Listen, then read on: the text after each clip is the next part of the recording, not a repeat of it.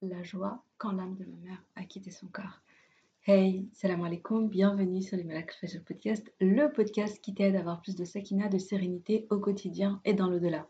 Ce podcast est pour toutes les femmes musulmanes qui veulent reprendre leur vie en main, apprendre à se connaître, lâcher prise, tout en préparant leur vie après la mort.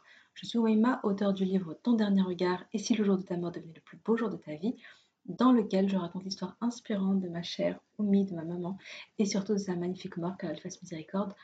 Tu peux d'ailleurs télécharger un extrait de mon livre euh, via le lien en description si tu le souhaites. Via ce podcast, je partage chaque semaine des outils, des conseils, des astuces, mais surtout une bonne dose d'inspiration et de rappel pour être plus sereine et épanouie au quotidien et dans l'au-delà. J'ai une conviction qui est le fil rouge de tous les épisodes de podcast et si le bonheur et la sérénité appartiennent à ceux qui se lèvent pour le fashion.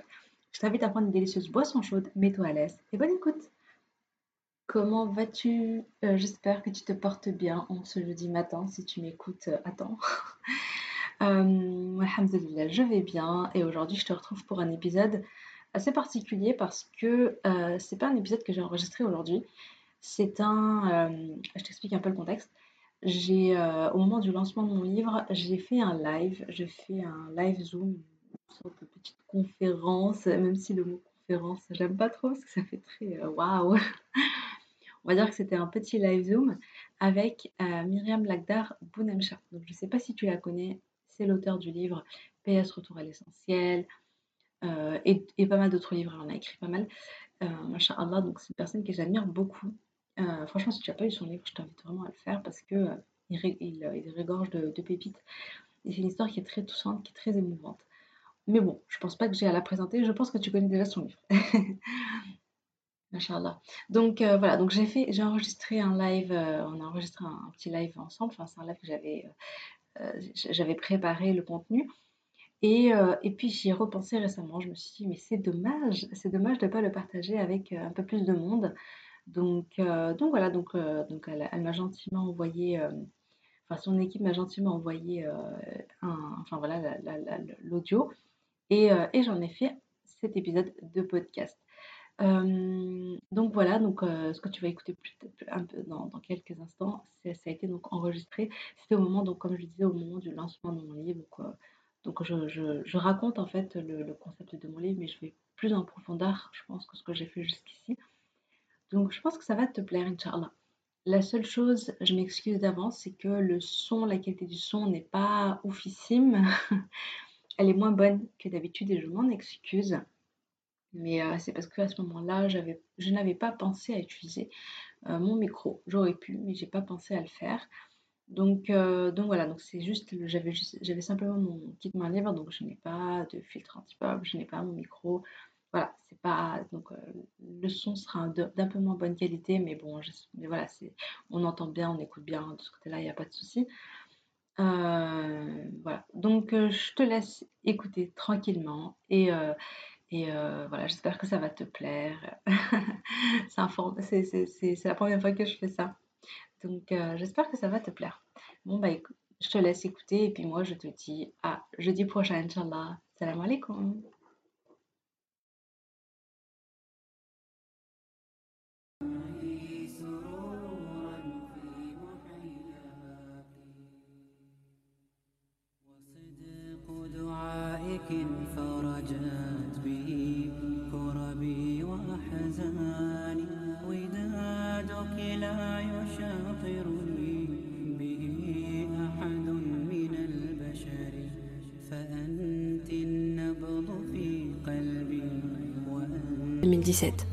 Probablement que tu n'en as aucun souvenir.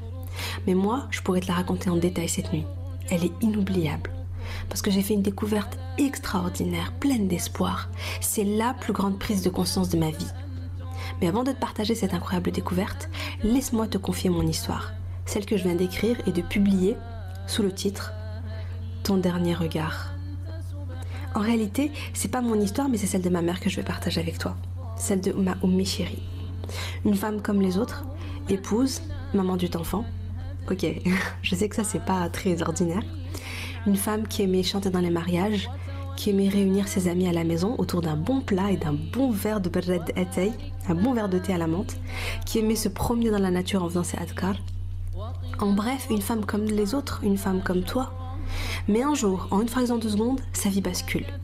cancer du côlon. Stade avancé. Jamais on s'imagine que ça puisse nous arriver à nous. On pense toujours que les épreuves n'arrivent qu'aux autres.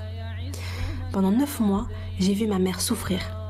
Tout tenter pour rester en vie, se battre pour voir grandir ses enfants. Elle a tout fait, tout. Chimiothérapie, radiothérapie, naturopathie, médecine prophétique. Mais surtout, elle a invoqué Allah. Elle a prié pendant des nuits. Elle l'a supplié. Et elle lui a fait confiance. Tawakkul ala Allah. Elle voulait vivre, certes, mais elle savait. Elle savait que les plans d'Allah étaient les meilleurs. Elle savait qu'Allah l'aimait. Alors elle a lâché prise et elle a accepté le destin qu'Allah voulait pour elle. Si elle devait mourir, elle accueillerait la mort avec la certitude que c'est ce qu'il y a de meilleur pour elle. Et si elle devait vivre, elle accueillerait la guérison, la vie, jusqu'au jour où elle s'en irait. Parce que crois-moi, personne n'est éternel. Ni toi qui m'écoutes, ni moi, ni personne.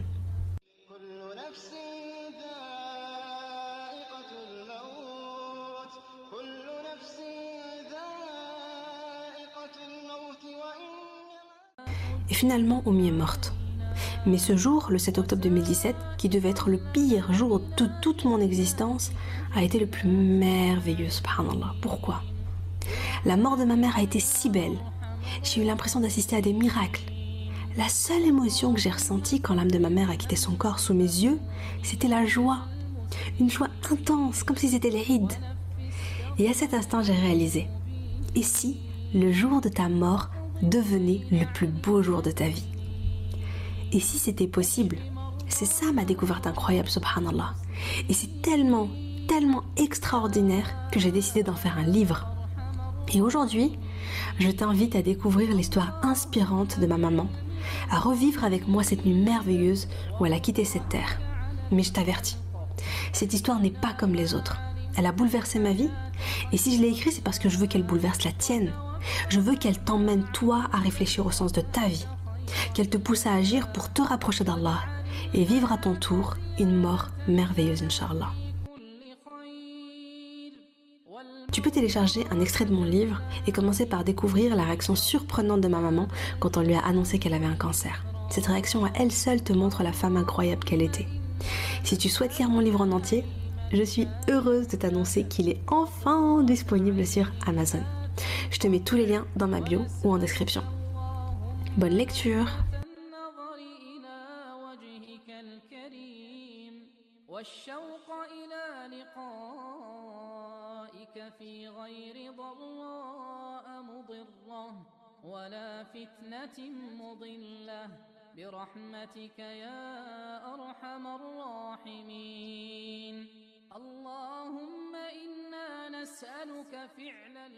Mashallah, Mashallah, Mashallah.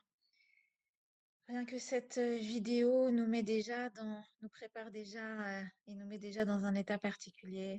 Salam alaikum à toutes et à tous, bienvenue pour cette euh, veillée spirituelle particulière du vendredi 16 Shawwal.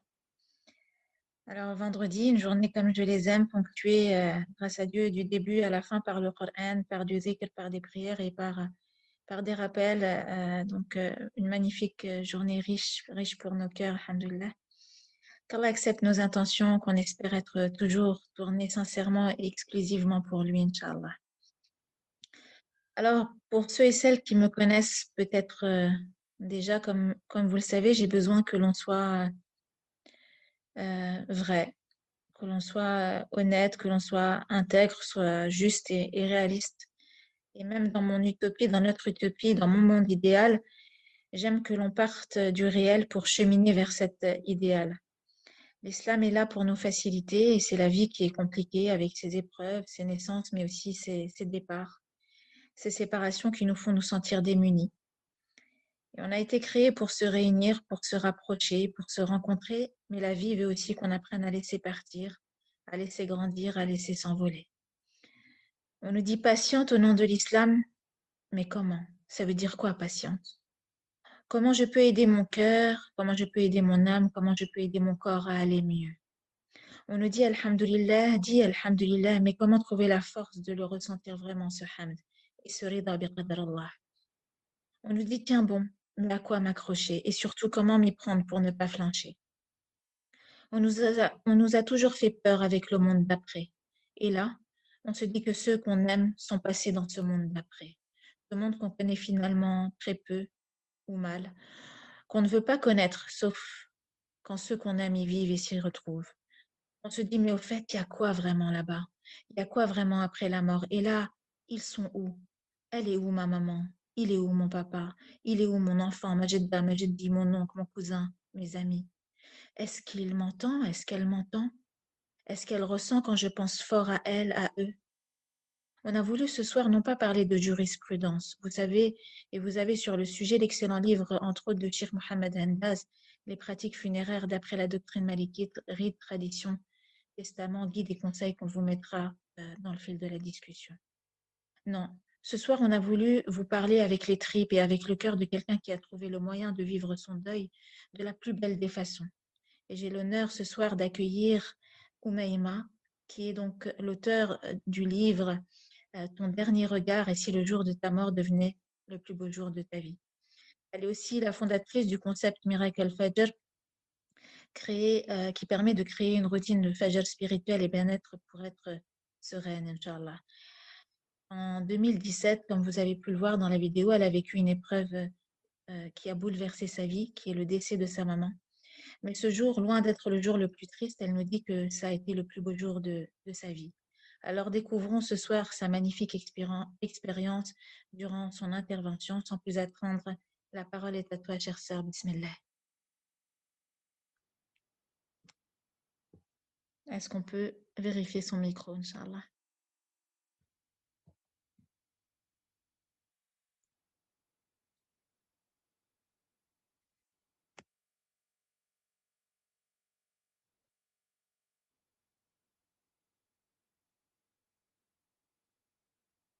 Maï Marty, tu m'entends?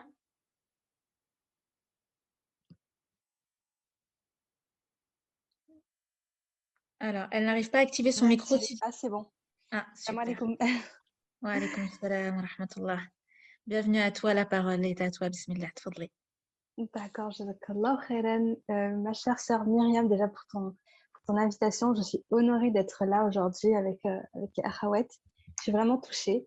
Et euh, je te remercie. Je te remercie aussi pour euh, ta magnifique, magnifique présentation, ton magnifique rappel que tu viens de nous faire sur la mort, subhanallah. C'est euh, c'est très, très, très touchant, subhanallah. Donc,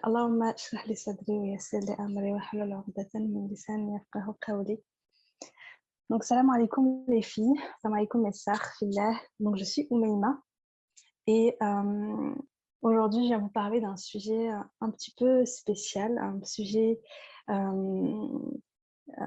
vous parle de, de, de, l'expérience en fait que j'ai vécue et subhanallah de tout ce que ça m'a, toutes les réflexions en fait que ça m'a, que ça a entraîné en moi au point subhanallah où en fait j'ai donc j'ai écrit ce livre-là, Ton dernier regard.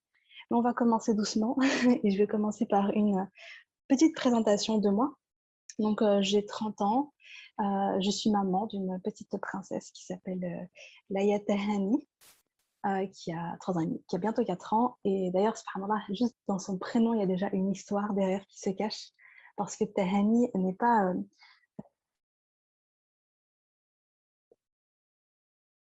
ouais, vous m'entendez bien, les sœurs, hein? il n'y a pas de souci. Donc, subhanallah, subhanallah, je disais, il y a rien que dans le prénom d'ailleurs de ma fille, il y a déjà une anecdote, il y a déjà une histoire derrière parce que c'est ma maman en fait qui va lui donner, qui va lui donner ce prénom-là pendant ma grossesse. Euh, et subhanallah, suite à un rêve qu'elle a fait, Tahani. Mais donc, donc voilà, donc moi je suis une personne qui a eu qui a un parcours tout à fait anodin, normal, hein, disons, rien de particulier. J'ai fait mes études, je me suis mariée tout après mes études, alhamdoulilah, et je tombée enceinte euh, trois mois après. Mais subhanallah, euh, donc moi, je me suis, euh, donc je me suis mariée en, été, en été 2016. Et quelques temps après, en janvier 2017, ma, vie, ma vie est chamboulée parce que on découvre donc la maladie de ma maman.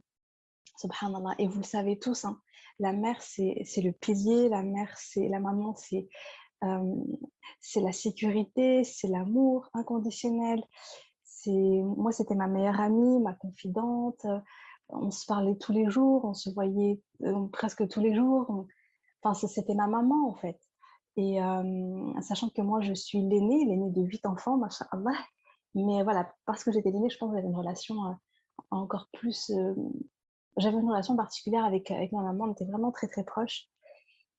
Et, mais subhanallah, parfois Allah il met dans notre vie des épreuves, des épreuves qui sont là pour nous faire, pour nous éduquer, pour nous faire grandir.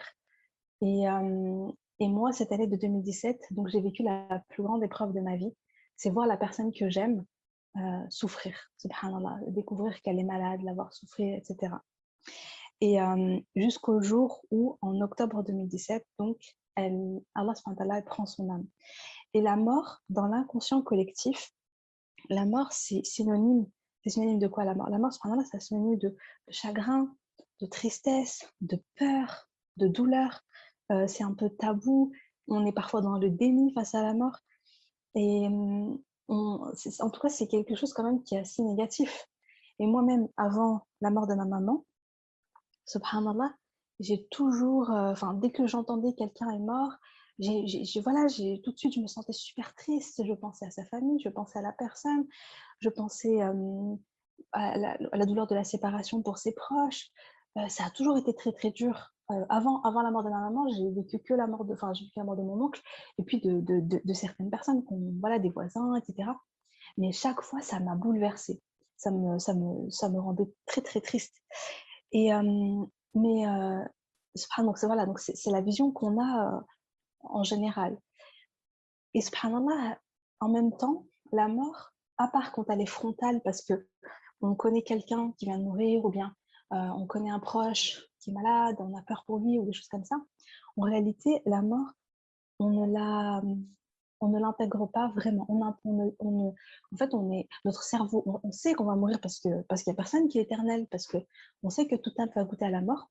Et en même temps, on n'a pas une vraie on n'a pas une vraie conscience de la mort. On ne réalise pas vraiment qu'on va mourir. Et, et subhanallah, alors que pourtant, paradoxalement, c'est quand on prend conscience de la réalité de la mort que, que notre vie change et que nous changeons et que on profite vraiment de la vie. On dit souvent profite de la vie. Il y a même des gens qui vont te dire non mais pense pas à la mort, etc. es jeune, etc. Voilà, euh, profite de la vie, euh, euh, ne te mets pas, ne, ne, te, ne, pense pas à la mort. Alors qu'en réalité, tant que tu penses pas à la mort, tu vis quelque part un petit peu dans le reflet, dans la distraction. alors qu'au moment où tu réalises profondément que tu vas mourir, ce qui se passe, c'est qu'à ce moment-là, seulement, tu commences vraiment à vivre.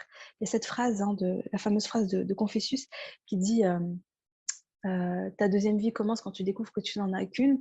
C'est-à-dire qu'au moment où tu découvres qu'en fait, tu vas mourir, tu vois, euh, à ce moment-là, c'est comme si tu te réveillais, en fait, et que tu vivais, euh, tu vivais presque une autre vie, hein, parce que tu veux préparer ta mort. Surtout le croyant. Le croyant sait qu'après la mort, il y a beaucoup d'autres choses.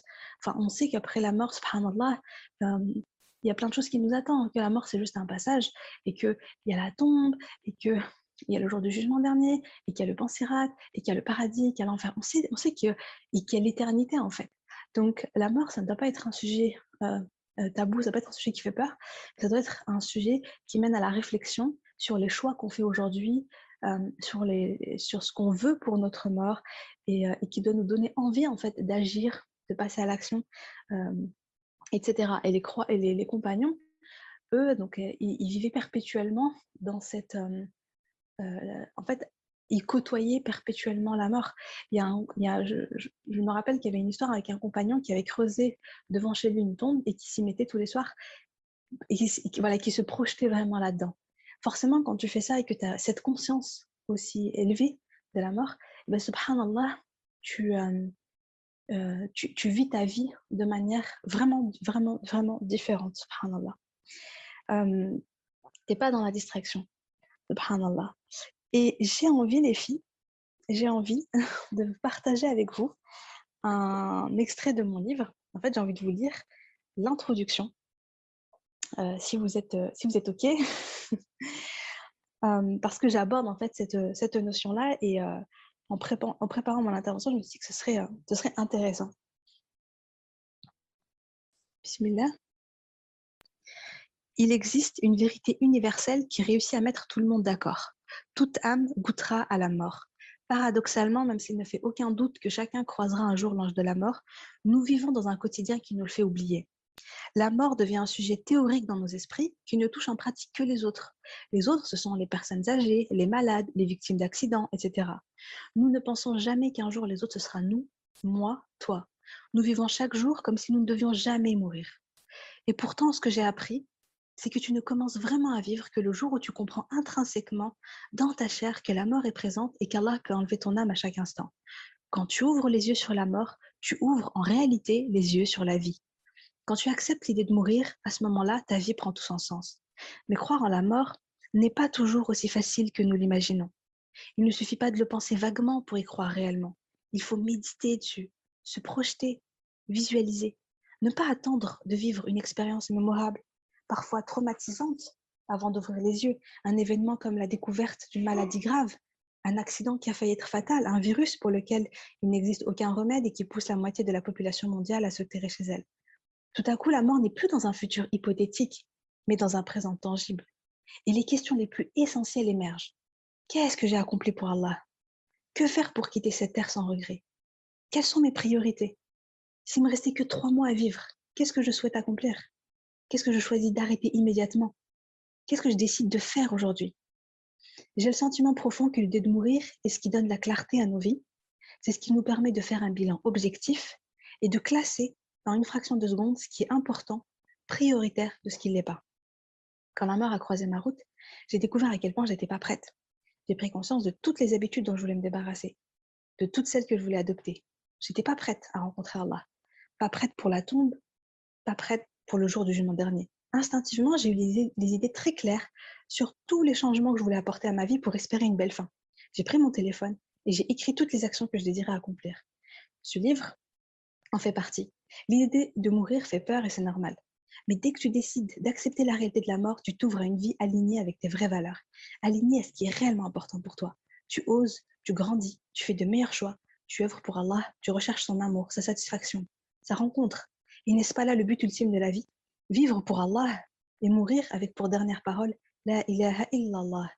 Quitter cette terre sans regret. Mourir dans l'acceptation, la satisfaction et l'amour d'Allah, avec l'espoir de le rencontrer. Être accueilli par des beaux anges parfumés, rassurants, avoir comme destination finale le paradis. Ne serait-ce pas merveilleux que le jour de ta mort se révèle être le plus beau jour de ta vie? Ça fait des mois, voire des années que tu attends de lire l'histoire de ma mère Pourtant, ce n'est pas une, mais deux histoires que je vais te confier. La première est celle de ma maman, Nagia. Il n'y a pas de suspense, elle meurt à la fin. Et dans un autre livre, il serait peut-être écrit L'héroïne meurt. Cette histoire se termine tristement. Mais moi, je te dis, l'héroïne meurt, et c'est sûrement l'histoire avec la fin la plus heureuse que tu n'aies jamais lue. Subhanallah. Donc, ce que je veux dire par là, c'est que finalement, même si donc la mort dans subhanallah, dans, donc dans l'inconscient, c'est quelque chose de. Enfin, c'est naturellement, disons, c'est quelque chose de, négatif, quelque chose qui fait peur, quelque chose. C'est le chagrin, on l'associe au chagrin, on l'associe à la tristesse, etc.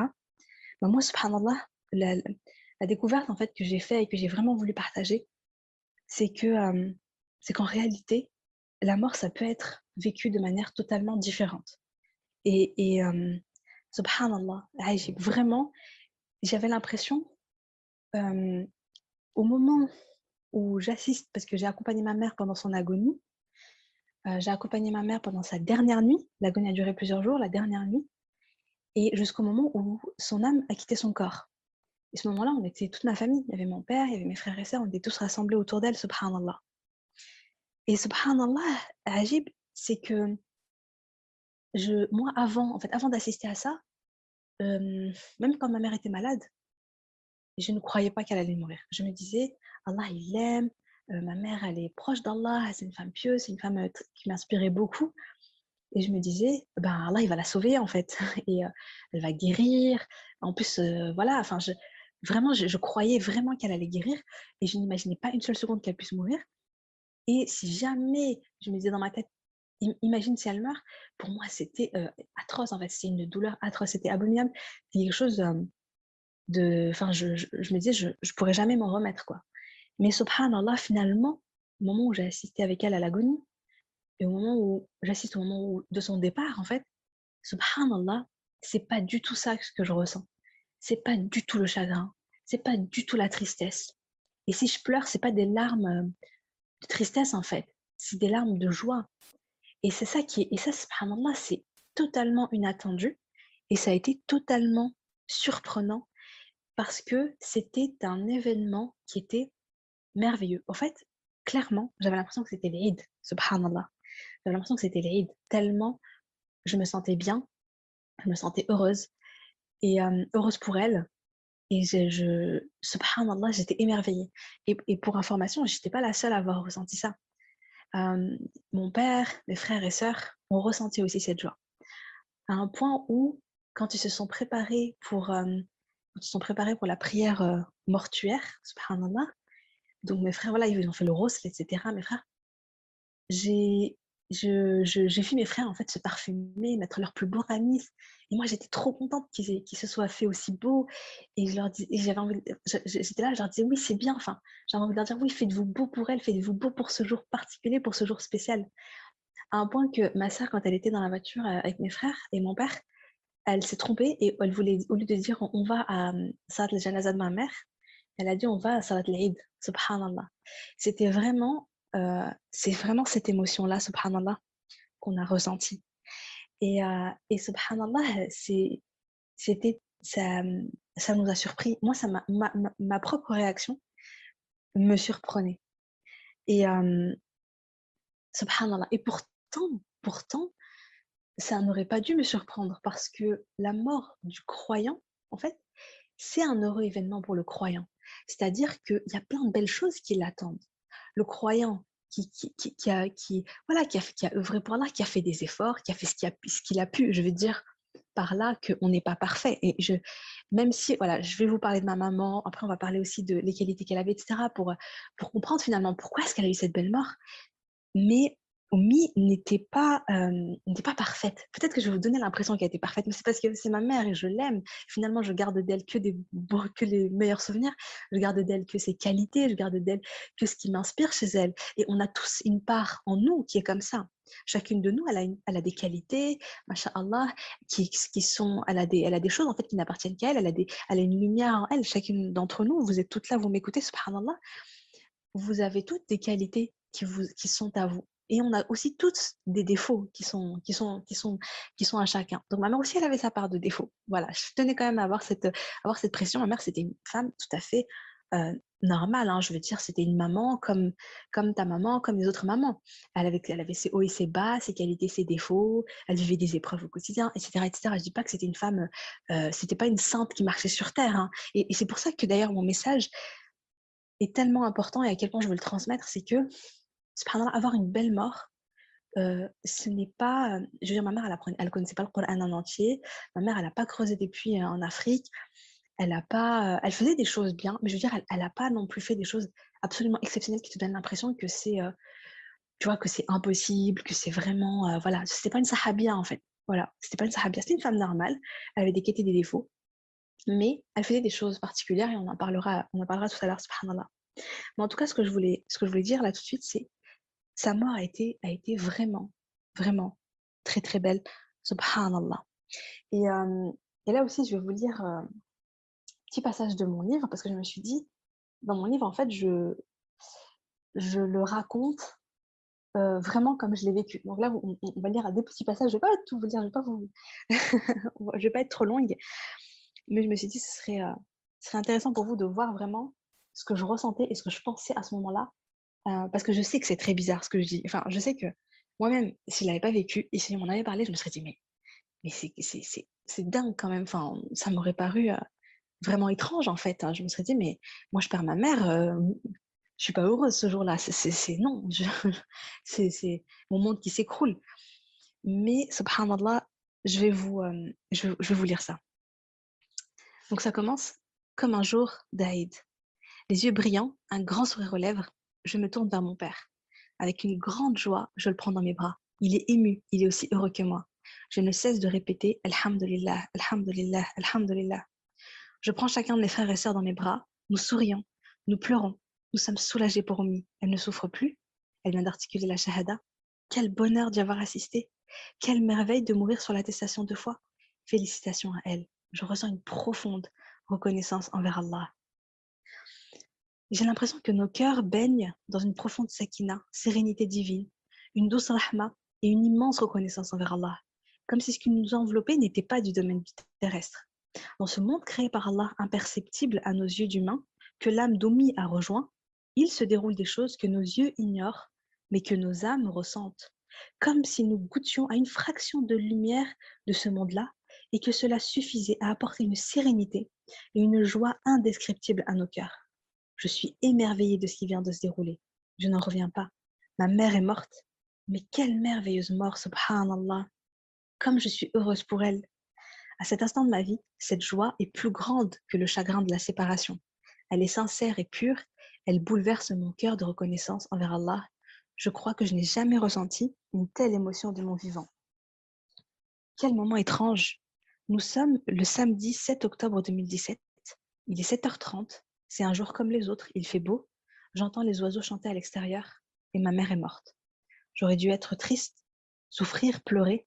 Pourtant, mon cœur est gonflé d'une douce sérénité et d'un bonheur palpable. J'aime tellement Oumi, je suis heureuse pour elle. Je regarde ma famille et je lis les mêmes émotions sur leurs traits. Nous sommes heureux. La nouvelle du décès de Najia se répand très vite. Les sœurs, les amis de ma mère affluent en grand nombre. Lorsque son amie Amel celle qui lui rendait visite à l'hôpital avec ses paniers de fruits et des légumes arrive, elle titube vers moi, elle pleure en me disant Mes genoux ne me portent plus, je n'arrive pas à marcher. Ma sœur Nagia, ma sœur Nagia. Une part de moi ne comprend pas sa réaction. Mais pourquoi pleurer alors qu'Oumi a vécu une mort si belle Pourquoi pleurer alors qu'elle a fait la shahada avant de quitter cette terre? Certes, elle est partie, mais ce n'est qu'un au revoir. On la retrouvera au paradis, Inch'Allah. Nous devons agir, faire le bien à notre tour, nous rapprocher d'Allah. Je me sens pleine d'énergie et de détermination. Je suis déconnectée des émotions des autres. Je sens un décalage entre moi et les autres femmes. Car je ne ressens que le bonheur d'avoir assisté au départ magnifique d'Omi. Je ne ressens que l'envie de partir ainsi quand mon tour viendra. Je ne ressens que la joie et l'espoir. Et je ne parviens pas à comprendre leur détresse. J'accompagne Amel jusqu'au Sedali et la prends dans mes bras, je la serre fort, puis je me place face à elle pour la regarder droit dans les yeux. Je souris et dis sur un ton enthousiaste Khalti, Oumi a une mort magnifique, subhanallah, c'était tellement beau. Si tu y avais assisté, tu comprendrais qu'il n'y a pas à être triste, au contraire. Elle me regarde, elle m'écoute avec étonnement. Elle sent ma sincérité l'allégresse dans mes paroles. D'autres sœurs s'approchent de moi, elles s'assoient autour de nous.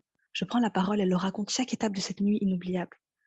Je vois leurs yeux briller, les larmes se tarir, un sourire se dessiner. Elles se rappellent tout le bien qu'Omi a fait durant sa vie. Aujourd'hui n'est pas un jour de tristesse, aujourd'hui est un jour de célébration, j'en suis convaincue. Après tout, n'est-ce pas une promesse du prophète sallallahu alayhi wa sallam? Celui dont les dernières paroles seront La ilaha illallah, nulle divinité digne d'être adorée en dehors d'Allah, entrera au paradis. Le prophète sallallahu alayhi wa sallam a dit Les martyrs sont au nombre de cinq. Celui qui meurt d'une maladie du ventre. Je prie Allah qu'il la compte parmi les habitants du Feldaus ainsi qu'au rang des martyrs, dont les privilèges sont immenses. Donc voilà, subhanallah, je partage avec vous euh, un petit moment. euh, subhanallah, et vraiment, quand je l'ai vécu, je me suis dit waouh, subhanallah, c'est incroyable ce que je vis, c'est incroyable ce que je ressens, c'est incroyable. Et, et vraiment, juste avant, j'avais, assisté à la naissance de ma fille. Et voilà, j'ai porté ma fille pour la, enfin, pour la première fois, mon premier bébé dans mes bras. Et cette joie, ce bonheur d'avoir ma fille, de la tenir, de, de la sentir, de... c'était une joie qui était immense. Je veux dire, toutes mamans qui sont là, enfin, vous savez, ce moment où vous, voyez votre, bébé pour la première fois, vous réalisez que subhanallah, il est dans le ventre et là, il est là et vous le tenez dans les mains et vous êtes, oh, vous êtes émerveillé, subhanallah.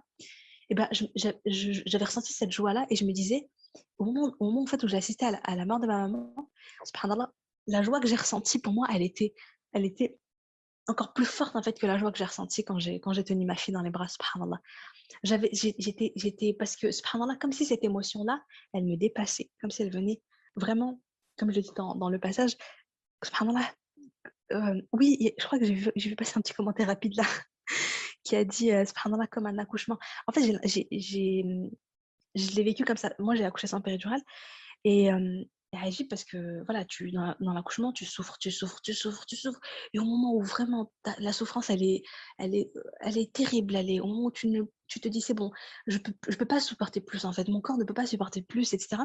À ce moment-là, il y a la délivrance qui arrive et la délivrance, c'est un soulagement. Il y a le bonheur, il y a cette joie et c'est vrai que je pense que la mort du croyant, c'est ça, parce que l'agonie, c'est une souffrance. Je dis: «Voilà, l'agonie, ma mère, elle a agonisé, c'était pas facile».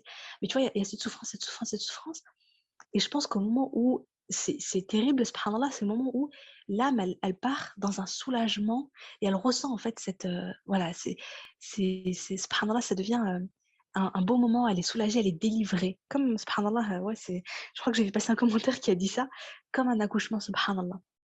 Une joie, heu, vraiment particulière, subhanallah et donc le croyant, le jour le jour de la mort, subhanallah, c'est particulier parce que parce que, c'est un jour c'est vrai que c'est dur parce qu'il va quitter ses proches, donc il faut il faut voilà, il faut accepter la séparation, il faut se préparer pour on va partir, on on donc ma mère, je pense que ça a dû être dur pour elle les jours d'avant de dire: «OK, je vais quitter mes enfants, je vais quitter mon mari». On était tous jeunes, moi je suis l'aînée, on est 8 et je suis l'aînée. À l'époque, j'avais 26 ans, hein et le plus jeune avait, heu, 14 ans, donc adolescent. C'est dur de se dire: «Je vais plus les revoir, en tout cas pas dans cette dunya, je vais les quitter» et cetera. Subhanallah, donc c'est vrai, il faut se préparer à ça. Mais le croyant qui a fait des efforts pour Allah, qui a œuvré pour Allah, finalement, il y a plein de belles choses qui l'attendent après la mort. Parce qu'Allah il il y a plein de belles promesses, subhanallah.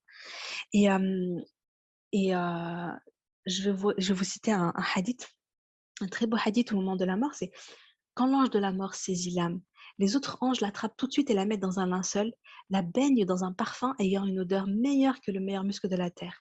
Les anges remontent au ciel en portant cette âme et chaque fois qu'ils passent auprès d'un groupe d'anges, ceux-ci disent: «Qui est cette bonne âme?» Ils répondent: «C'est celle d'un tel, fils d'un tel», en employant les meilleurs noms que le défunt avait dans sa vie d'ici-bas. Arrivé au ciel le plus bas, on en sollicite l'ouverture qui est obtenue sitôt demandée. Au niveau de chaque âme de chaque ciel, pardon, l'âme est accueillie par les meilleurs anges et est accompagnée jusqu'au ciel suivant, et ce jusqu'à son arrivée au septième ciel. C'est alors qu'Allah dit: «Placez les écritures concernant mon serviteur dans les plus hautes sphères du septième ciel, puis ramenez-le à la terre puisque c'est à partir d'elle que j'ai créé mes serviteurs, c'est à elle que je les renverrai et c'est à partir d'elle que je les ressusciterai». Puis son âme est ramenée à son corps et deux anges se présentent à lui, le mettent debout et l'interrogent: «Qui est ton Seigneur?» «Allah est mon Seigneur, quelle est ta religion?» «L'islam est ma religion. Qu'en est-il de l'homme qui vous a été envoyé?» «Il est le messager d'Allah». «Comment l'avez-vous su?» «J'ai lu le livre d'Allah, j'y ai cru et je l'ai approuvé». Un appel parvient du ciel à ce moment-là. Mon serviteur a dit vrai. Préparez-lui un lit et des vêtements du paradis. Ouvrez-lui une porte sur le paradis. Alors il lui parviendra de ses senteurs et ses émanations. On lui élargira sa tombe jusqu'à l'étendue de la vue et un homme beau, avec de beaux vêtements et une bonne odeur, se présentera à lui et lui dira Réjouis-toi, car c'est le jour qui t'était promis. Qui es-tu? Ton visage présage du bien. Je suis ta bonne œuvre. Seigneur, fais à l'heure du jugement dernier pour que je puisse rejoindre ma famille et mes biens. Subhanallah. Donc, subhanallah, ce hadith, ça te montre vraiment que donc, le croyant, quand il meurt, finalement, il n'y a que des belles choses qui l'attendent. Subhanallah, son âme est accueillie par les anges, il est parfumé, dans un linceul, il monte, il monte, subhanallah. Il monte, il monte, il monte, subhanallah. Euh, les portes du paradis s'ouvrent, il est accueilli, en fait. Donc, tout ça, subhanallah, c'est c'est un beau moment, qu'Allah nous accorde à toute une belle fin. Vraiment, qu'Allah nous accorde à toute une belle fin, qu'Allah nous permette de vivre, vivre ça. Bi'idnillah. Donc, subhanallah, j'ai vécu cette expérience-là, ce moment-là, qui est extraordinaire. Et, j'ai vraiment eu besoin, en fait, j'ai ressenti vraiment le besoin de le partager, de le dire. Je sais pas, c'est comme, tu tu fais une découverte et, tu fais une découverte extraordinaire, tu, veux la, crier à tout le monde, en fait. Tu veux dire, mais je voulais dire aux gens, mais vous savez pas, vous savez pas. Enfin, j'étais là, j'étais, surtout les premiers temps, je me rappelle, j'étais sur notre planète. Et subhanallah, c'est comme ça, en fait, qu'est né tout ce que j'ai fait ensuite. Euh, je n'avais pas l'idée tout de suite d'écrire un livre. Hein. J'ai commencé par me dire, je crée une page Facebook, je partage, j'avais envie de partager, j'avais envie de donner, je racontais l'histoire de ma maman, etc. Et ensuite, on m'a dit, on m'a soufflé, on m'a dit, mais Mima, tu devrais écrire, tu devrais écrire un livre parce que ton histoire, elle est, subhanallah, cette histoire, elle est, elle est, elle est et elle donne de l'espoir en fait. Elle nous donne de l'espoir, subhanallah. D'accord. Euh, donc, subhanallah, c'était Attendez une petite seconde. Mon mari m'a m'a fait bugger, subhanallah. Juste une petite seconde. Désolée. Est-ce que, est que vous m'entendez, les sœurs? Est-ce que tout est bon? J'ai dû me déconnecter une, seconde, mais je crois que c'est bon. On t'entend très bien, Habibati. Ok, alhamdoulilah. Donc, subhanallah, j'ai ressenti. Voilà, donc, quand j'ai commencé à raconter l'histoire, on m'a dit, Omeina, il faut vraiment que tu, que tu, que tu la partages. Et c'est comme ça qu'est née l'idée euh, du, livre. Et moi, le livre, je l'ai écrit parce que quel était mon objectif en fait derrière? La première chose, c'est vraiment changer le regard qu'on a sur la mort et plutôt que de... C'est normal de ressentir de la peur, moi aussi je ressens de la peur. Je veux dire, je me, je, me rappelle qu'au moment, au moment où j'ai à la mort de ma mère, c'était tellement beau que je me disais, Allah, si j'avais la certitude que je pouvais avoir la même mort qu'elle, je, suis prête à partir en fait. Si, si je pouvais avoir cette mort-là, je suis prête à partir. Et subhanallah, mais au, jour d'aujourd'hui, moi, je ne me, je me sens pas prête. je me dis a j'ai beaucoup de travail à faire, il y a beaucoup de choses que je dois faire sur moi, etc. Mais ce que je veux, c'est changer le regard, changer la vision qu'on a sur la mort et qu'on soit plus rassuré, avoir, donner en fait une lueur d'espoir comme moi aujourd'hui, j'ai cette lueur d'espoir, subhanallah. Et, et avoir donné aussi cette bonne opinion d'Allah, de se dire la rahma d'Allah, elle est immense. Parce que moi, ce que j'ai ressenti cette nuit-là, en fait, et ce jour-là, c'est d'Allah. Vraiment, je me suis dit, waouh, c'est quand même. En fait, Allah, il nous aime, mais en fait, il nous aime à un point qu'on n'imagine pas. Allah, il veut de nous le meilleur. Allah, il veut de nous le paradis. Vraiment. Et la rahma d'Allah, a coupé le souffle, en fait. C'est. Waouh, c'est vraiment, vraiment ce que j'ai ressenti à ce moment-là. Et du coup, quand tu ressens cette rahma, quand tu ressens cet amour pour Allah, tu te dis, mais j'ai envie de. En fait, j'ai envie de, j'ai envie de, tout faire pour Allah, j'ai envie d'œuvrer pour Allah, j'ai envie de, me rapprocher de lui. C'est tellement beaucoup plus motivant en fait de, passer à l'action, de faire le bien, de, prier. De, tu, y vas avec, avec un cœur léger, avec allégresse, avec amour. Tu vois, tu avances. Bien sûr, le croyant, il est entre l'amour et la crainte, il est entre l'espoir et la crainte. Il avance vers Allah avec, entre l'espoir et la crainte. Mais vraiment, quand tu ce que je voulais, c'est que parfois, on, est, on, a, on entend parfois des discours, etc. Ou bien, juste nous, dans nos têtes, on est plus dans la peur, en fait, surtout par rapport à la mort. Et ce que je voulais, c'est déjà transmettre cet espoir-là, transmettre cet amour-là, transmettre cette, euh, cette, cette, envie, en fait, d'avoir une belle mort. Et ensuite, je voulais que ce soit une dawa. Je voulais vraiment que mon livre soit une dawa et que le lecteur, en fait, ait envie de se rapprocher d'Allah, il ait envie d'agir, il ait envie de prendre sa vie en main. Notamment parce que après avoir assisté à la mort de ma mère, je, me dis, mais on se pose beaucoup de questions. Hein. Quand, une fois, comme je disais, à la mort, ça crée vraiment beaucoup de réflexions en nous.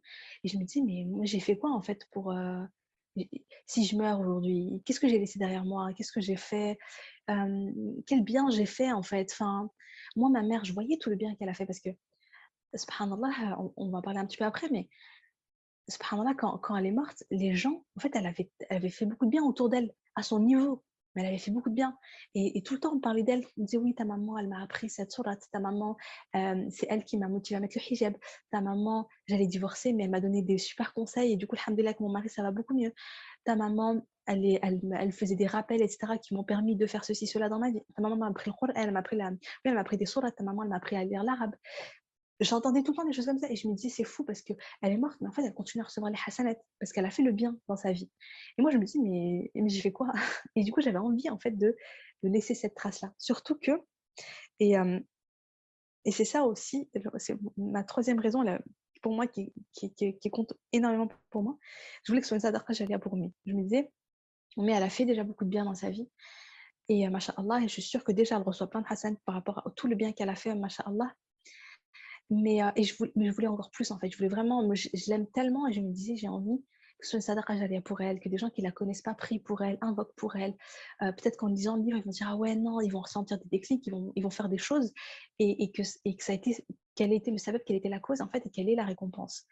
Et, et qu'elle sache que ça vient de moi aussi. tu vois qu'il y a eu un livre, je sais pas, mais je voulais lui faire ce cadeau-là en fait. Je voulais que ce soit un cadeau pour elle, depuis la tombe. Et, ma mère me disait toujours Khali basmatik. C'est vraiment quelque chose qu'elle répétait tout le temps. Elle disait Khali basmatik, laisse ta trace sur terre, fais le bien, laisse une empreinte positive de, de, toi, Khali al derrière toi. Et du coup, je me dis, voilà, donc je me disais, pour moi, ce livre, en fait, c'est une manière de laisser ma trace et surtout, et, celle, de ma, surtout celle de ma subhanallah. Et donc, maintenant, on va parler un petit peu de, de qui était Oumi et, comment finalement, voilà, elle a eu cette belle mort. Comment, comment elle a fait pour avoir, pour, pour avoir cette belle mort, subhanallah? Oumi, c'était une femme, donc, comme je disais au départ, c'est une femme qui est un peu comme, comme tout le monde, avec des qualités et des défauts. voilà, elle avait huit enfants, elle criait sur ses enfants. Elle manquait de patience parfois, surtout comme Skina, elle avait le diabète, l'hypertension artérielle, bien avant le cancer. Elle avait déjà plein, plein de, pathologies chroniques. C'était pas évident pour elle, mais voilà, elle nous éduquait comme elle pouvait, elle faisait de son mieux. Euh, Alhamdulillah, voilà, c'était vraiment une maman. elle vient du Maroc, de Mekines elle avait beaucoup de responsabilités, elle avait une grande charge mentale, on imagine, même si moi j'étais l'aînée, honnêtement, avec du recul, je me rends compte, parce que moi, c'est quand je me suis mariée et quand je suis devenue maman que j'ai pris conscience du rôle de ma mère, de tout ce que ma mère faisait. Avant, j'en avais pas conscience. Tout, tout ce qu'elle portait, en fait. Moi, j'ai une fille, subhanallah, on dirait que, on dirait que j'en ai dix et je suis perdue, c'est la galère et tout, c'est pas facile, subhanallah, et elle a que quatre ans. Euh, mais subhanallah, je me dis, Oumi, tout ce qu'elle a, enfin, c'était, voilà quoi, imaginez un petit peu huit enfants, l'éducation, le quotidien, le ménage, la cuisine, les tâches domestiques, etc., etc. Et pourtant, même si elle était très chargée, même si elle avait un quotidien très chargé et tout ça, c'était pas une femme qui, qui se disait, ah bah oui, mais j'ai huit enfants et beaucoup de ménage à faire, et beaucoup de cuisine à faire, et beaucoup de choses à faire, donc ma vie s'arrête là. Non, et c'est ça que j'aime énormément chez Oumi, c'est ça que j'ai toujours admiré. Ma mère, même quand, enfin, quand elle était en vie, je l'admirais beaucoup, même si c'est vrai que c'est quand elle, quand elle nous a quittés que j'ai vraiment pris conscience de, de ce qu'elle faisait, parce qu'à l'époque, moi, j'ai grandi dedans, je vivais dedans, donc pour moi, c'était normal. Je voyais ma mère faire et tout, euh, je l'accompagnais, tout ça, mais pour moi, ce qu'elle faisait, c'était, normal. Aujourd'hui, je sais que ce là c'était des choix, une décision qu'elle avait prise dans sa vie, dans le sens où elle s'est dit, je ne vais pas euh, juste me contenter finalement de mon petit train-train quotidien. Je ne vais, pas, je vais pas juste m'occuper voilà, de. Voilà, ce qui est déjà bien. Hein, je veux dire, l'éducation des enfants, c'est pas facile. quand voilà, on, a, on a un mari à la maison, déjà, je veux dire, c'est déjà beaucoup ce que tu fais. Déjà, quand tu fais ça bien, c'est déjà énorme. Mais, subhanallah, elle a pris, elle ne se donnait pas d'excuses. Et ce qui était important pour elle, elle prenait le temps pour ce qui était important pour elle. Et qu'est-ce qui était important pour eux-mêmes? Donc, il faut imaginer que c'était une femme qui était à la fois douce, empathique. Elle était hinna. Euh, elle, voulait le, meilleur pour les autres. Et le meilleur pour les autres, c'était le paradis. C'est-à-dire qu'elle voulait vraiment, chaque personne qu'elle rencontrait, elle voulait pour elle le paradis. Elle voulait. Donc, elle, était très bienveillante. Elle n'était pas du tout dans le jugement. Elle était pleine de rahma. C'est vraiment une qualité que j'aimais beaucoup chez elle. C'est qu'elle n'était jamais, jamais dans le jugement. Elle parlait tu veux dire, quand tu étais en face d'elle, tu avais toujours l'impression d'être. C'est ce que m'ont dit après les sœurs. Hein. Après sa mort, quand je discutais avec les Ahawat, elles m'ont dit tu avais toujours l'impression d'être spéciale, quel que soit ton âge, que tu sois voilée ou pas voilée, que tu sois mariée ou pas mariée, que tu sois jeune ou âgée. En fait, elle prenait le temps, quand elle était avec toi, elle prenait le temps avec toi, elle t'écoutait, elle te donnait des conseils qui venaient du cœur. Tu pouvais parler de tout avec elle. Il y avait des, jeunes femmes, des jeunes mariées, etc., qui disaient Ouais, moi, j'ai des sujets, je n'osais pas, pas en parler à ma mère, mais j'étais à l'aise pour en parler avec Rachinégia parce qu'elle le mettait à l'aise, elle lui parlait comme si c'était sa fille, avec une vraie bonté. En une vraie bienveillance, une vraie tolérance, une vraie ouverture d'esprit, et un vrai et, beaucoup d'amour en fait, vraiment de l'amour. Et c'est parce que Omi, elle avait un truc qui, lui tenait particulièrement à cœur, c'est transmettre l'amour d'Allah dans les cœurs, transmettre l'amour d'Allah. Dans, chaque personne qu'elle croisait, en fait, ma mère, elle était, elle avait, comme si elle était en mission, la da'wa en fait, la da'wa. Ma mère, tout le temps, tout le temps, tout le temps, elle parlait d'Allah tout le temps, elle parlait d'Allah, elle parlait avec nous et ses enfants. Moi, je m'appelle, j'appelle le téléphone, elle prend ses nouvelles, voilà, je l'appelle, machin. Bah, elle me parlait d'Allah, elle me, elle me donne des conseils, etc. C'était sa langue, elle était vraiment elle était adoucie par le rappel d'Allah. Ça, c'était assez, c'était assez impressionnant. Tu sentais que ça venait du cœur que c'était sincère, qu'elle aimait vraiment Allah. Et donc, pour elle, c'était logique. Quand tu aimes quelqu'un, quand tu aimes quelque chose, tu t'en parles, t'en parles, t'en parles, t'es passionné, en fait, t'en parles tout le temps. Subhanallah. Et, euh, et en fait, elle a organisé son quotidien autour de sa darwa parce que au-delà donc de parler tout le temps au téléphone comme ça, etc., donne des conseils et tout, eh bien, euh, elle avait une organisation. le jeudi, elle se réunissait chez une sœur et en général, c'était les jeunes mariés en fait, qui, se réunissaient là-bas. Elle faisait du tafsir, elle faisait un peu de tout. Elle faisait du tafsir de Qur'an, elle faisait des, des rappels, des adkar, elle apprenait des, des des formes de dhikr, etc. Et puis, elle donnait aussi des conseils sur l'éducation des enfants, sur les relations conjugales, enfin le, mariage, les, relations avec l'époux, le bon comportement. Bref, elle donnait des conseils en, fait, en fonction de, des personnes qui étaient là et des besoins. Donc ça, c'était le jeudi. C'était plutôt les jeunes filles. Le vendredi après la, après la Jumara, elle allait à la mosquée. Après Jumara, c'était les, mamans du quartier. Donc, c'était des mamans qui parlaient pas, qui parlaient pas euh, qui étaient euh, qui parlaient pas français, enfin qui parlaient arabe ou rif ou tout comme ça, euh, parfois qui ne lisaient pas. Et ma mère, elle leur apprenait les petites sourates, elle leur apprenait les petites invocations, etc. Donc elle prenait du temps aussi pour elle. Et un dimanche sur deux, elle réunissait les femmes du quartier, un peu plus loin, un peu plus proche, à la maison, un dimanche sur deux, pour faire une assise de rappel, lire des hadiths du prophète, etc. Donc, subhanallah, elle avait son, elle avait son organisation, et c'était tout le temps comme ça, et c'était hyper important. Et du coup, après, le ménage et tout ça, bah, voilà, elle collait autour. Euh, je crois le mercredi après-midi, c'était le jour du pain. Elle faisait du pain pour la semaine. Elle s'organisait comme ça. En fait, elle organisait sa vie autour de ce qui était important pour elle. La da'wa, préparer sa akhira, construire sa akhira, construire sa demeure euh, du paradis, subhanallah. Et donc, elle ne laissait pas, comme je disais, elle ne se disait pas, ouais, mais non, moi je peux pas, euh, voilà, c'est compliqué quand même. On a tous nos soucis, on a tous, on vit tous des épreuves on a tous des... Ma mère, elle avait des épreuves aussi. Hein. J'en parle pas forcément. Même dans mon livre, je, mon livre, je me suis concentrée sur le moment de la maladie, etc. Je n'ai pas forcément parlé de, du reste, mais ma mère, elle a été vachement, vachement éprouvée. Elle a été beaucoup éprouvée. Donc, il y avait plein de choses. Elle gardait en elle, etc. Mais malgré tout, elle ne laissait, elle, elle était, elle était proactive. Elle était responsable de sa vie. Euh, Allah. Elle était elle était proche d'Allah tout le temps. En fait, quand elle avait un problème, elle parlait à Allah. Quand elle, faisait des doigts, elle, elle, elle, avait son cœur qui était connecté à Allah, vraiment. Et nous, parfois, on, voilà, on, comment dire, on se dit que la ibada, adorer Allah, c'est pendant la prière ou au moment où j'ai le Coran, en fait. Alors qu'en réalité, non. Ma mère, elle faisait sa vaisselle, elle faisait des adkar. Et là, elle était en, elle était en adoration, en fait. Euh, elle, se promenait, elle, elle, se elle sortait souvent euh, un jour sur deux, un jour sur deux, c'était le tapis à la maison. Elle faisait une petite demi-heure de marche rapide. Un jour sur deux, c'était, elle sortait euh, autour de, elle, se promenait un petit parc à côté ou autour du quartier, où elle faisait des grands tours, etc. Elle en avait besoin, ça lui faisait du bien, ça lui faisait du bien son moral, ça lui faisait du bien psychologiquement. Et en même temps, elle faisait ses adkar, elle faisait ses adkar du soir en général. C'était avant, c'était entre la et le maghreb, et ça lui faisait beaucoup de bien. Et euh, subhanallah, pourquoi je raconte ça? Subhanallah. Oui, donc je disais, elle était finalement, elle était tout le temps connectée à Allah, elle avait tout le temps le, corps, le cœur connecté à Allah. Et, elle parlait.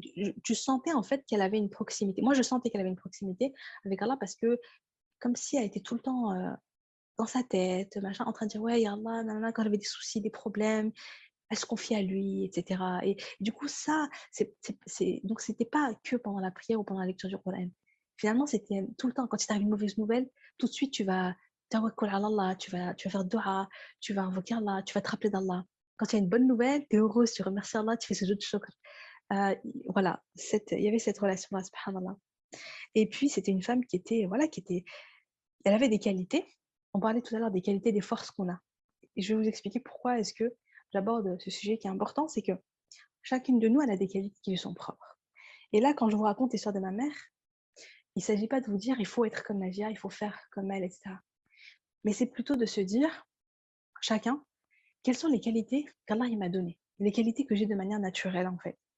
Et comment est-ce que je vais les exploiter dans le bien pour Allah Comment est-ce que je vais utiliser les forces qu'Allah m'a données dans l'intention de plaire à Allah, de me faire aimer d'Allah, quelles que soient les qualités qu'on a. Oumi, elle était sociable. Ma mère, c'était quelqu'un d'extraverti, qui, prenait, qui se nourrissait, en fait, qui avait de l'énergie en côtoyant les autres sœurs, qui aimait s'entourer de sœurs.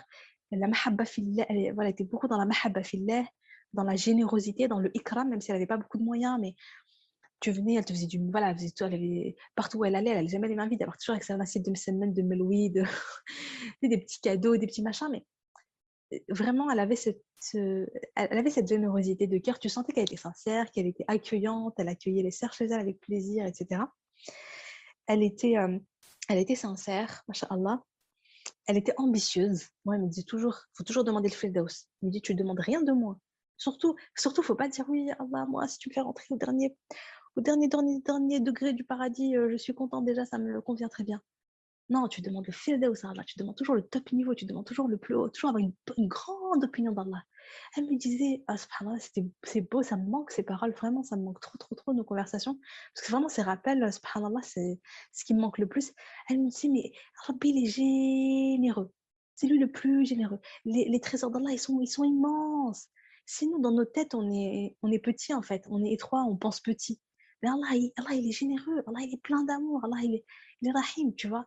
Donc, demande-lui. Demande. Demande Firdaus. Ok, aujourd'hui, euh, tu sais que tu es, loin, tu pas à la hauteur, etc. Mais demande-lui le plus haut degré. Rabbi va te guider, il va te permettre d'évoluer, de devenir meilleur. Il va... Et juste cette envie que tu as, ça se trouve, c'est cette envie que ça qu'Allah va faire, il va, te, va te pardonner, qui va te faire entrer au plus haut degré du paradis. Donc, vraiment, elle avait, euh, ouais, elle avait, elle était ambitieuse. Donc, moi, je dis qu'elle était, euh, elle était ambitieuse, elle me faisait rire par rapport à ça. Et je trouvais ça, je trouvais ça hyper inspirant, machallah. Euh, donc, ce que j'ai envie de dire, je vais, je vais faire une, petite parenthèse parce que j'ai lu rapidement un, petit commentaire. je ne réponds pas aux questions maintenant parce qu'on répondra à la fin, Inch'Allah. Mais je vais rebondir sur ça. Alors, je sais que là, depuis tout à l'heure, vous dites Waouh, Masha'Allah, mais c'est magnifique et tout. Enfin, c'est trop beau, c'est tout est beau, tout est rose. en fait, le jour de la mort de ma mère a été merveilleux. J'ai ressenti ça, j'ai ressenti tout ce que je vous ai dit, etc. Mais c'est différent du deuil. Le deuil, c'est encore autre chose. D'accord? Il y a eu ce moment, il y a eu cette parenthèse dans ma vie qui est extraordinaire, qui a duré quelques jours. Et ensuite, il y a eu, comme euh, l'a dit euh, la, la sœur, j'entends le petit message, c'est mais le manque au quotidien, tu la vois pas, son absence, ça te manque pas, ça te fait pas ça te fait pas pleurer? oh que oui, le deuil est très dur. Ma mère, comme je disais, je l'aime énormément. Euh, qu'elle nous réunisse, qu'elle nous permette, qu'elle nous réunisse tous au plus haut degré du paradis avec nos proches, avec ceux qu'on aime. Et bien sûr, ça a été, euh, ça a été très douloureux. Le deuil a été très, très, très, très dur. Vraiment, ça a été très, très dur. J'ai après, je pense comme tous les deuils, hein, il n'y a pas de la souffrance qu'on ressent en perdant un proche, c'est une souffrance euh, qui t'engloutit en fait. Voilà, moi je vois ça comme une vague. La vague, elle vient, elle vient sur toi, elle t'engloutit. Tu as l'impression que ça tu touches le fond, tu peux plus respirer, tu es en train de mourir. Ensuite, elle repart. La vague repart. ça va mieux. Et après, elle, ça revient. Et ça t'engloutit. Et puis après, ça repart. Ça va mieux. Les premiers temps, c'était super dur. Elle me manquait tout le temps. J'avais tout le temps envie de lui parler. Je... Mais subhanallah, euh, ce qui s'est passé, donc, c'est, euh, voilà, donc, euh, je fais, on va parler un petit peu de ça. Ce qui s'est passé, subhanallah, c'est que je me suis accrochée à Allah. Parce qu'en plus, dans ma souffrance, je me suis euh, comment dire, un peu recroviée sur moi-même. C'est-à-dire que je me suis éloignée. Moi, j'étais proche des amis, des amis de ma maman qui étaient là pour moi, j'ai ma famille. Et pourtant, je me suis, suis mis un peu dans une solitude, je me suis mise un peu seule. Parce que j'avais le sentiment que personne ne comprenait ce que je vivais. Et que finalement, la seule personne qui comprenait ce que je vivais, c'était Allah. Je me disais, j'avais vraiment le sentiment que seul Allah savait ma douleur et à quel point, à quel point c'était dur, à quel point je souffrais. Et subhanallah, en m'accrochant à Allah, en m'accrochant à Allah, parce que ma mère me dit toujours accroche-toi à Allah, ne rompe jamais le lien entre toi et Allah. Va parler de la prière, et au-delà de la prière, ne rompe jamais la communication avec Allah, ne cesse jamais de parler à Allah. Et pendant, et ça a été, j'ai donc j'ai vécu euh, pendant une, période où vraiment chaque fois que j'allais mal, et j'allais mal très souvent, surtout les premiers, les premiers temps, hein, je, je, parlais à Allah je communiquais avec Allah, je faisais de je, je, faisais des unités de prière, euh, je lisais un petit peu le Coran, je faisais beaucoup de dhikr, de dhikr, le dhikr, le dhikr. Et moi, subhanallah, ce qui m'a, ce qui m'a aidé à remonter la pente, ben, subhanallah, c'est, le moment du fajr. C'est le moment du fajr. C'est-à-dire que jusqu'à, jusqu'au moment de la mort de ma mère, etc., moi, j'étais quelqu'un qui, voilà, je prie, je prie le fajr, je veux me rendormir tout de suite. Et là, je ressentais le besoin de me connecter à Allah. J'ai ressenti le besoin de sérénité parce que je vivais, euh, je vivais dans la douleur et j'avais besoin de sérénité. Et donc, subhanallah, ce moment-là où mon mari partait à la mosquée, ma fille, je la laitais, ça va, elle dormait un petit peu. Je prenais un temps, je me mettais sur ma terrasse, je me rappelle sur mon balcon, et je regardais le ciel, je regardais les oiseaux, je regardais les premières lueurs du ciel, et je faisais mes adkar je faisais mes adkar et je respirais, je faisais, ma, je faisais de la cohérence cardiaque, je respirais profondément, je faisais mes adkar, j'admirais la création d'Allah et à ce moment-là seulement, je goûtais à la sérénité, je goûtais à la sekina. Là, je sentais que, ah, voilà, ça, ça allait mieux. Ça, ça m'a aidé à remonter la pente. Après, j'ai rajouté des petites choses à ma routine, donc c'est ce que j'appelle le miracle fajr. J'ai rajouté des petites choses à ma routine. donc, grosso modo, il y a trois aspects. Donc, il y a la spiritualité, ça va être donc, le, fait de faire mes invocations, d'admirer le ciel, de méditer en fait, de, regarder le ciel, de regarder les couleurs du ciel et de dire waouh, subhanallah, subhanallah, subhanallah, de, de, de, vraiment de s'émerveiller de ça, de respirer profondément, ça détend le corps.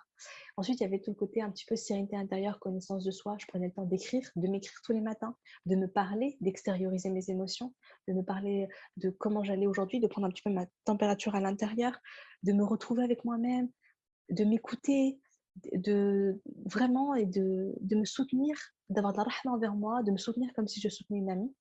Et enfin, je faisais un petit peu donc santé et soins, c'est tout ce qui va concerner mon corps.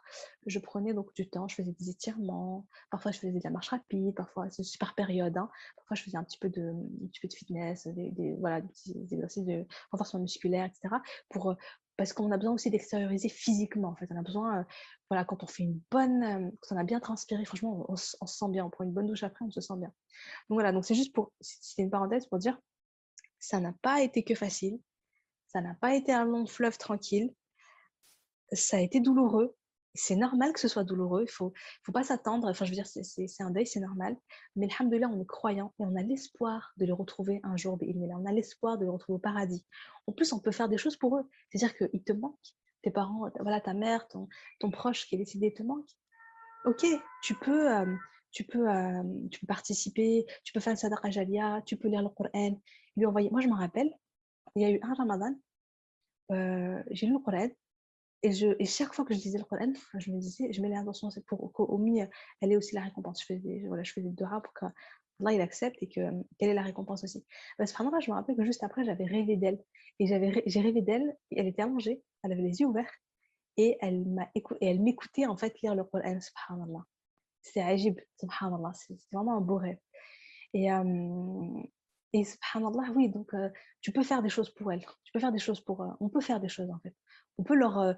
comme si on leur donnait finalement de nouvelles à travers, à travers, à travers ça, à travers les doigts, à travers donc l'aumône, la sadaqa, etc. On peut faire encore des choses pour eux. Et vraiment, alhamdoulilah, on est croyant. On sait que la séparation est temporaire. Et c'est à nous de vrai en fait. C'est à nous de vrai pour les, pour les retrouver au paradis. Désolée pour le bruit. C'est à nous de vrai pour les, pour les retrouver, Inch'Allah, au paradis. Et c'est à nous d'invoquer pour eux, d'invoquer pour, la, pour que Rabbi les recouvre de la, la rahma, qu'il leur pardonne leurs péchés, qu'il les, leur permet d'être au plus haut degré euh, du paradis. Donc, ce que je voulais vous dire, subhanallah, euh, ah oui, une petite parenthèse encore. ce que là où j'étais vraiment super contente, c'est que quand j'ai commencé à raconter mon histoire sur les réseaux, même mon livre, etc., j'ai eu des retours de personnes qui m'ont dit mais c'est dingue, j'ai vécu la même chose que toi, mais je n'osais pas en parler. J'ai vécu la même chose que toi, mais euh, je culpabilisais. Oui, parce que si tu dis à quelqu'un, ah oui, ma mère est morte et je suis trop heureuse, on va te regarder, on va dire, non, mais elle n'est pas normale celle-là, ou alors elle n'aimait pas sa mère. Et euh, il y a un vrai truc, euh, du coup, une sœur qui m'avait dit, je, culpabilise, je culpabilise de, de, de, de, ne pas pleurer alors que les gens pleurent, etc. Ça, c'est au jour J. Et bref, et donc, c'est comme ça que je me suis rendu compte qu'en fait, je n'étais pas la seule à avoir vécu ça. Et, euh, et il y a, il y a des belles expériences et ça m'a encore plus donné l'espoir parce que je me suis dit, ouais, en fait, c'est encore plus, finalement, c'est encore plus possible à, notre portée, j'ai envie de dire. Ça donne encore plus d'espoir ça me donne encore plus la motivation et l'envie d'agir pour nous aussi, qu'on ait une belle mort et que nos proches ressentent cette belle mort. Euh, Inch'Allah. Donc, ce que je voulais vous dire, donc pour, pour finir, c'est quel enseignement, donc vous qui m'écoutez, chacune qui, m'écoute, peut en tirer finalement. D'abord, c'est de se poser les bonnes questions, c'est de se demander qu'est-ce que je veux accomplir dans cette dunya pour Allah? Qu'est-ce que je veux faire pour Allah? Qu'est-ce que je, veux donner à Allah en fait dans cette dunya? Qu'est-ce que je veux accomplir pour lui? Quelle trace je veux laisser derrière moi? Khali basmatik qu'est-ce que je veux laisser? Est-ce que je veux laisser des enfants pieux? Est-ce que je veux laisser euh, des choses que j'ai transmises aux autres? Est-ce que je veux laisser un bon comportement? Les... gens ils se rappellent de moi, ils disent ah oui cette personne avait un magnifique comportement, elle, était généreuse.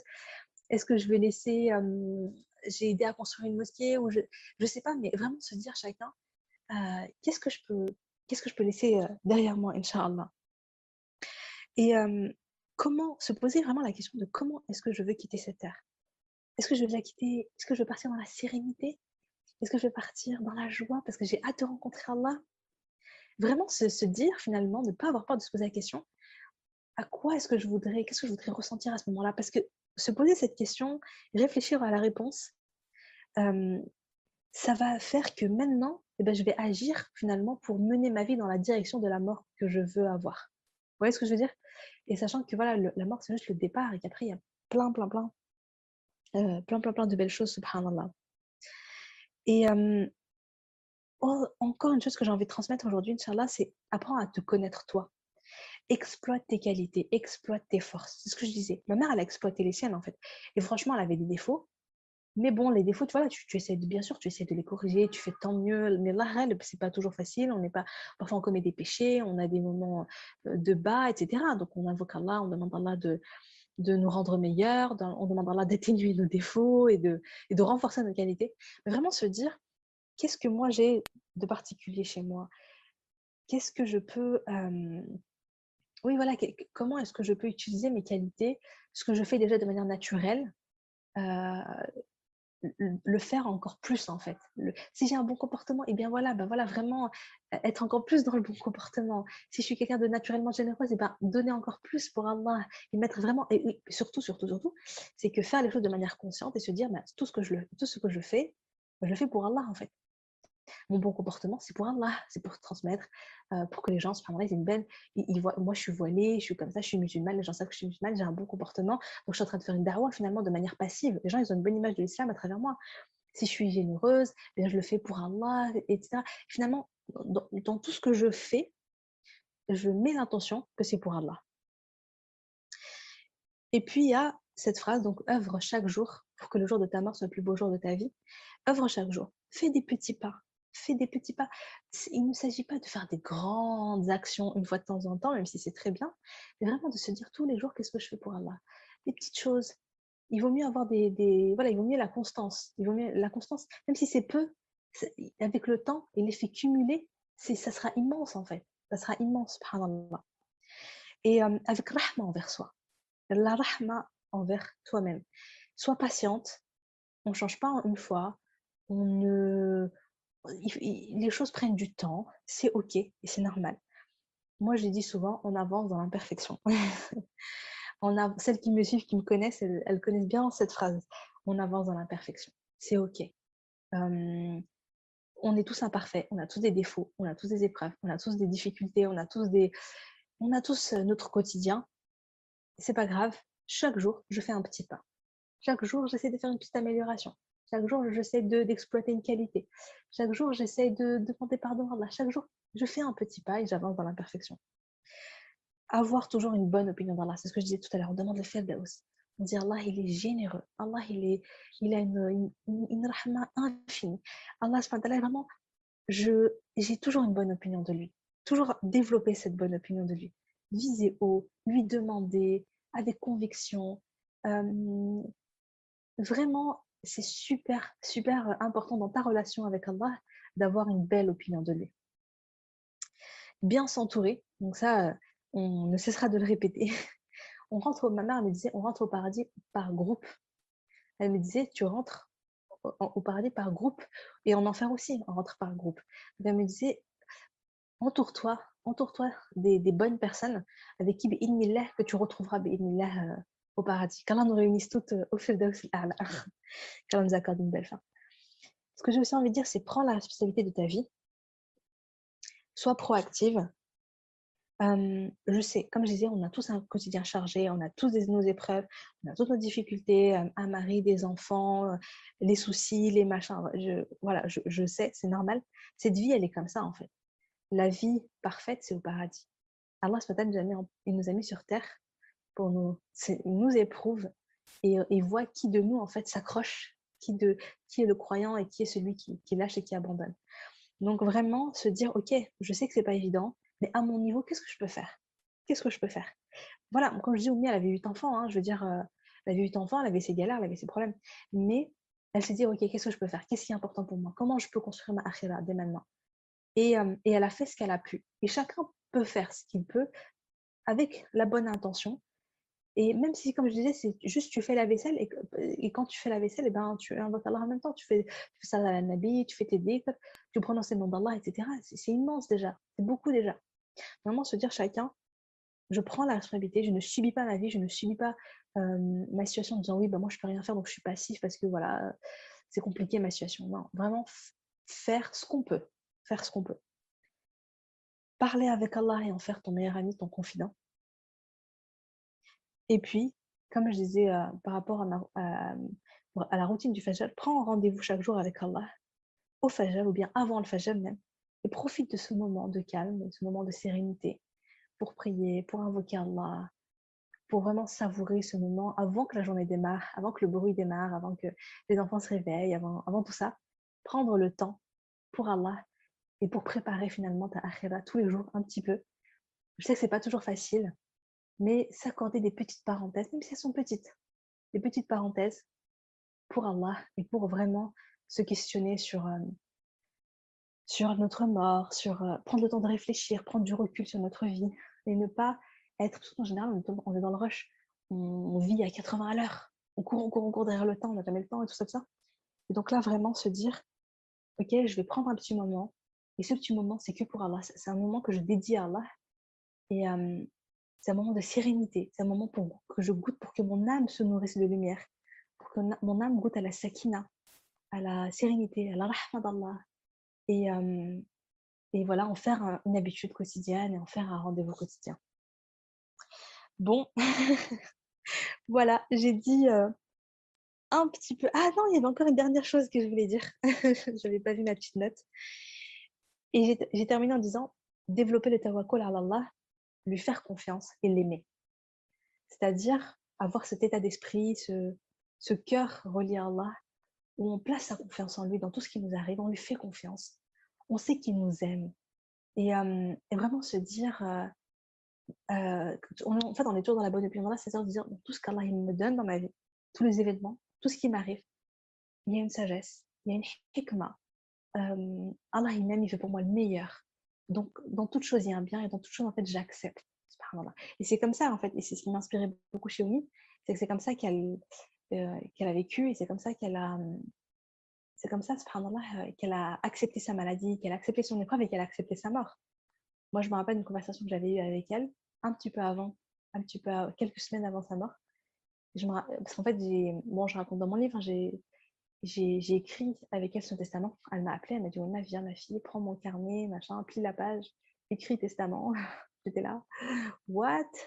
C'était un peu, euh, voilà quoi, c'est, voilà, ta mère te dit, euh, on, va écrire mon testament, c'est chaud. Mais elle était tellement sereine, puis c'était un moment où je me disais, bon, je suis là pour ma mère, il faut que je sois là pour ma mère, il faut que je sois forte pour ma mère. Donc, je ne me suis pas effondrée, mais elle était tellement sereine que moi aussi, j'étais sereine. Et je me souviens de ce qu'elle m'a dit avant qu'on commence. Elle m'a dit, mains, elle me dit, ma fille, j'ai pas abandonné. Elle me dit, c'est simplement que je, suis, je veux être prête pour toute éventualité. Et moi, je suis radia, ala Allah. C'est-à-dire, elle me disait, moi, je suis totalement satisfaite de ce que Allah il a prévu pour moi je dois guérir, tant mieux, je sais que c'est une bonne chose pour moi. Mais si Allah il a décidé de prendre mon âme, ben, je sais aussi que c'est la meilleure chose pour moi. Elle me dit, moi, j'aime tout ce qu'Allah me donne. Je l'accepte et, et je, j'apprends à aimer ce qu'Allah me donne. Parce que je sais que lui-même et je sais qu'il y a un bienfait dans toute chose. Et ça, subhanallah, c'est quand on a cet état d'esprit-là, ben, franchement, on vit une vie, je pense, qui est différente. On est beaucoup plus sereine, dans tout ce qui nous arrive. On est vraiment on est dans le lâcher prise, on est dans l'acceptation. Alhamdulillah. Donc voilà. je crois que j'ai tout dit pour le voilà, je crois que je crois que j'ai vraiment euh, vraiment tout dit, inchallah. Barakallah jazakallah. On, saurait te, remercier comme il se doit pour la qualité et, la sagesse de, de ton intervention. Euh, juste, je tiens à te préciser que la soirée de ce soir euh, était familiale, donc il n'y a pas que des sœurs, mais il y a aussi euh, des frères et des sœurs qui ont pu bénéficier de ton rappel et tu as touché les cœurs de, de tous, machallah. on a vu passer des témoignages qui parlent de, personnes qui, elles aussi, ont vécu un, deuil magnifique et, merci de leur avoir permis de, de s'en rappeler. J'ai vu des, remerciements et je me joins vraiment à, à, eux pour te remercier. Merci pour, euh, pour ce témoignage qui est plein d'espoir et aussi plein d'apaisement. Alors, euh, tu t'appelles Oumaima et Oumaima, euh, comme tu dois sûrement le savoir, ça veut dire petite maman. Et mmh. comme ta maman et comme une maman, tu as voulu apaiser le cœur de ta communauté et, et transmettre tout ton amour et ça se ressent. Alors, qu'Allah maintienne ton cœur en paix comme tu te préoccupes du, bien-être de ta, de ta petite maman. Euh, une vie dans la rahma a permis à, à Tata Najia, Allah de, de, vivre cette mort. Je me suis permise de dire Tata Najia. Euh, parce que tu nous as permis de l'aimer à travers ton témoignage et ça c'est la, plus grande euh, la plus grande trace que tu peux permettre pour elle de continuer d'écrire, c'est de, de, la faire aimer même à ceux qui ne l'ont pas connu, subhanallah, de, de son vivant. Euh, donc, euh, une vie dans la rahma qui a permis à Tata Najjar de vivre cette mort dans la rahma et, sa rahma, elle s'est diffusée, diffusée, dans vos cœurs au moment où, où son âme s'est envolée, mashallah. Et sa rahma, s'est diffusée aussi ce soir dans, nos cœurs, mashallah. Qu'Allah te mentionne parmi, parmi son élite, comme tu as permis ce soir de mentionner le prénom de, ta maman ici-bas. Et tu parlais de la bonne opinion préalable à avoir sur Allah subhanahu et, Dieu sait que c'est vraiment le discours qu'on essaie d'avoir sur Dar al-Qur'an. Et, et j'espère et je demande à Allah subhanahu qu'un ange annonce et raconte à ta maman la belle soirée qu'on a passée grâce à elle. Et puisse-t-elle aussi te visiter dans tes rêves toutes les fois où tu en ressentiras le besoin, Inch'Allah? Tu as voulu mettre en avant le positif et Dieu a permis à ta maman de laisser une trace positive de son passage sur Terre par ton intermédiaire et par la présence de, sa famille sur Terre. On ressent beaucoup d'amour à son égard. Et puissiez-vous continuer pour elle de diffuser son modèle, Inch'Allah Amin. Merci d'avoir rappelé que oui, c'est difficile euh, et euh, d'avoir fait que la vie, c'est difficile et que le deuil, c'est difficile et d'avoir fait le distinguo entre le départ, l'envol, et puis la suite, le deuil, la séparation, le manque et, l'absence. Donc, c'est de ça qu'on parle, de la réalité du terrain. Et pour ressentir ta maman près de toi, l'idée que tu as eue de mettre euh, sur papier, de mettre son bon souvenir en avant, et puis d'entourer tes yeux et ton cœur de la beauté de la création par l'émerveillement. Et puis l'encre solide que tu as trouvée en Allah dans ces moments euh, bah, c'est effectivement, tu as trouvé les bons ingrédients, alhamdoulilah, qui permettent de laisser traverser, de se laisser traverser par ces vagues, ces vagues du deuil sans, qu'elles ne perdurent ni ne s'installent indéfiniment, subhanallah. Merci d'avoir parlé du bel agir dans l'imperfection. Merci d'avoir touché les cœurs sans les culpabiliser. Merci d'avoir parlé de l'importance de la bonne opinion et de, et de l'importance du rendez-vous avec Allah. Euh, du non-jugement comme euh, a pu euh, et a su l'être ta maman,